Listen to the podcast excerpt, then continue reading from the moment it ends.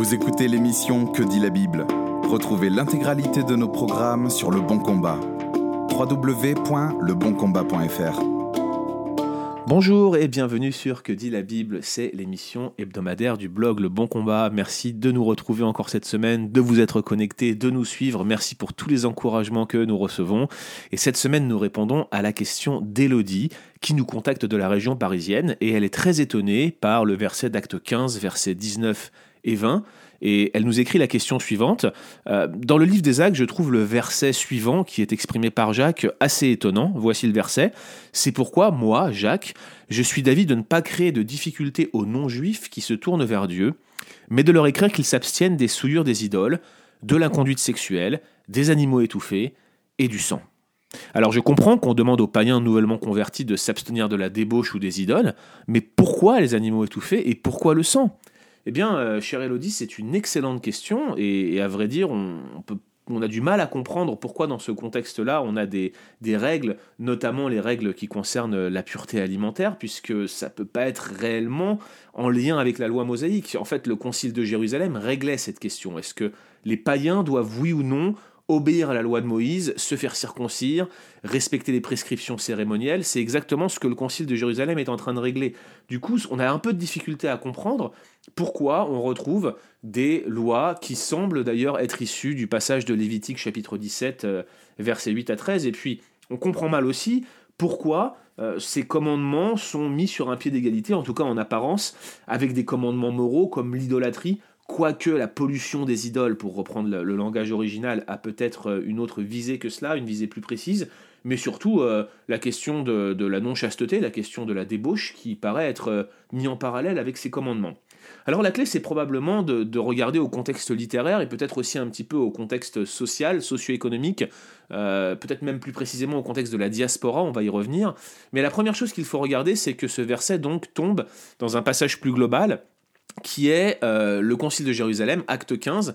Et ce Concile de Jérusalem, il, est il vient du fait qu'il y a des personnes euh, qui apparemment venaient de l'église de Jérusalem, probablement de l'entourage de Jacques, quand on, regarde un peu plus en macro, euh, et qu'on compare avec l'épître aux Galates, des gens qui étaient venus jusqu'à l'église d'Antioche et dans tout le sud de l'actuelle Turquie et qui avaient troublé les églises que, que Paul avait implantées et qui disaient en substance si vous, ne si vous ne vous faites pas circoncire, si vous n'obéissez pas à la loi de Moïse, vous ne pouvez pas être sauvés. Alors bien sûr, Paul et Barnabas s'opposent à ce, type d'approche, il va y avoir une discussion euh, assez violente avec eux, et du coup pour régler le dossier, tout le monde va rentrer à l'église de Jérusalem, l'église originelle, l'église mère en quelque sorte, et vont demander l'avis des apôtres, des douze, mais aussi des anciens de l'église de Jérusalem. Et donc vous allez avoir ce concile, vous allez avoir Paul qui va raconter un petit peu tout ce qui se passe euh, alors qu'il est en train de faire son ministère parmi les païens. Pierre va expliquer comment lui-même avait été conduit par Dieu, mais de manière extrêmement précise, pour amener Corneille, le premier païen converti, à la fois, et il le fait dans Acte 10, vous pourrez relire, mais donc vous avez ce phénomène-là, et puis ensuite, vous avez Jacques, qui un petit peu comme la deuxième colonne de l'Église, la deuxième personne en responsabilité, très écoutée, qui va prendre la parole et qui va donner son point de vue et qui donne cette phrase. Et si on s'arrête au verset 19 et 20, effectivement, on est un petit peu surpris, on se demande pourquoi ça a lieu. Mais probablement la clé est au verset 21. Vous voyez, juste après qu'il est euh, conseillé de s'abstenir des souillures des idoles, de l'impudicité des animaux étouffés et du sang, il dit au verset 21 Car depuis bien des générations, Moïse a dans chaque ville des gens qui le prêchent, puisqu'on le lit tous les jours de sabbat dans les synagogues.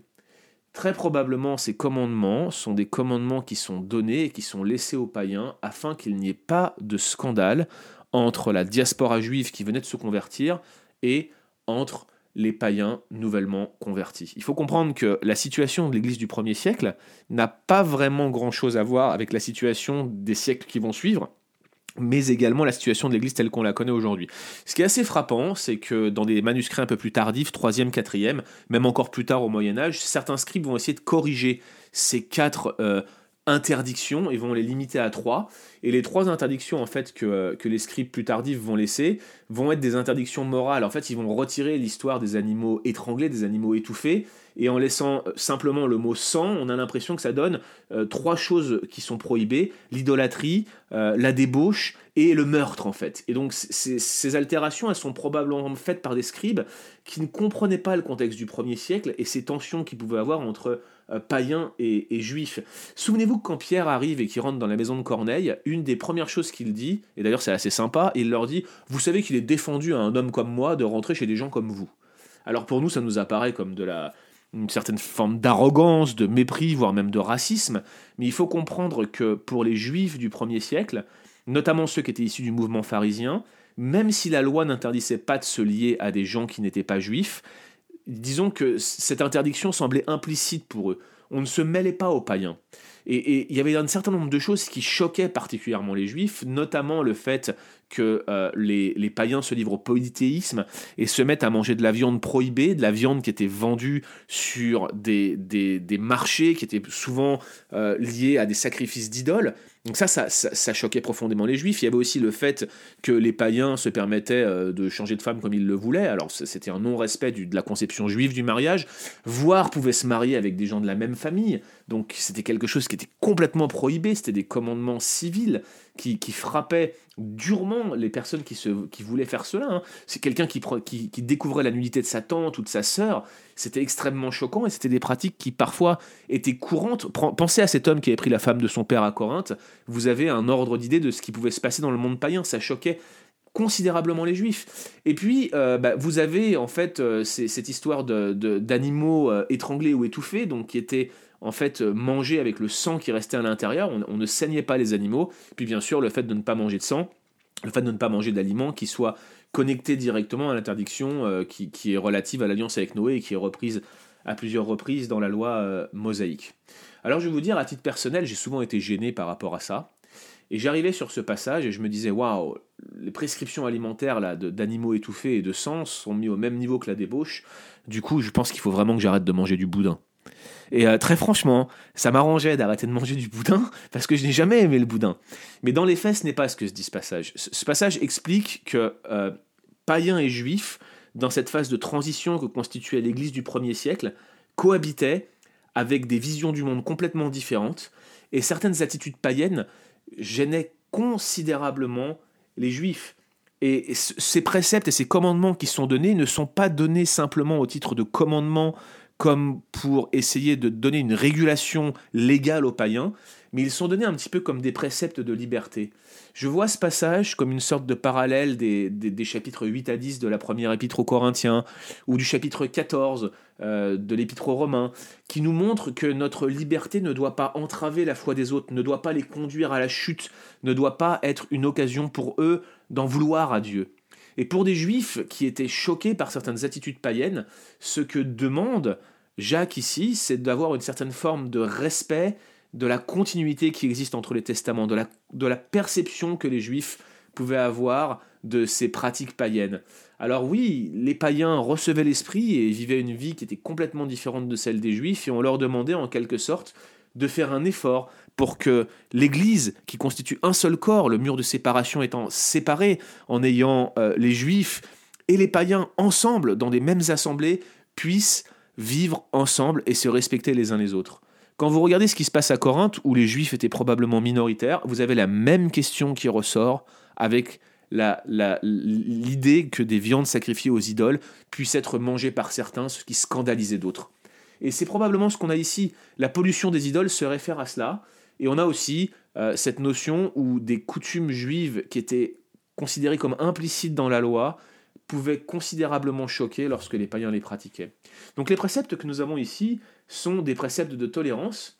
Je pense qu'on peut y trouver une application moderne. Vous voyez, aujourd'hui, il y a de plus en plus de mouvements messianiques qui dérivent notamment vers une sorte d'arianisme. Jésus n'est plus vu comme Dieu, Jésus est généralement vu soit comme un super-homme ou soit comme un ange, et, malheureusement c'est le fait qu'on veut tellement insister sur l'unité de Dieu qu'on en vient à renier la Trinité. Bien évidemment ce sont des, des conceptions hérétiques de Dieu, la Bible étant extrêmement claire sur la nature du Fils, sur qui il est, sur sa nature personnelle et divine, mais en même temps il y a quelque chose qui, qui à mon avis conduit à ces conceptions erronées sur la nature du Fils de Dieu, c'est cette séparation implicite qu'on met aujourd'hui entre messianique et chrétiens au sens large. De plus en plus, on se retrouve avec des synagogues euh, juives qui respectent un, certain nombre de traditions, il y a tout un folklore, mais parfois l'idée qui se trouve derrière, c'est qu'il faut revenir aux racines hébraïques de la Bible, et ça crée comme un mur de séparation. Or, le, mur de séparation est tombé, c'est ce que nous dit Éphésiens en fait. Il a détruit le mur de séparation qu'il y avait entre païens et juifs. Des deux, il n'en a fait qu'un. Il n'y a plus ni juif ni grec. C'est extrêmement clair dans toute la Bible. Et ces préceptes que l'on retrouve ici ne sont pas là pour être de manière éternelle sur l'Église de Jésus-Christ, mais il nous rappelle simplement que dès les premiers siècles, Dieu n'a fait qu'un seul peuple, il n'y a qu'un seul berger, un seul troupeau, un seul type de brebis réunis en Christ.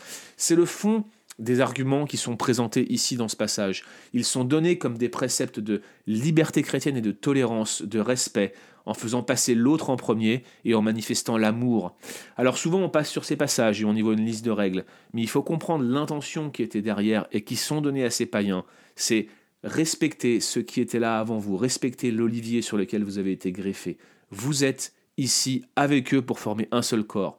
Aimez-vous les uns les autres comme je vous ai aimé. On vous donne rendez-vous la semaine prochaine pour un nouvel épisode de Que dit la Bible. Merci d'avoir écouté cet épisode de Que dit la Bible. Retrouvez l'intégralité de nos programmes sur Le Bon Combat. www.leboncombat.fr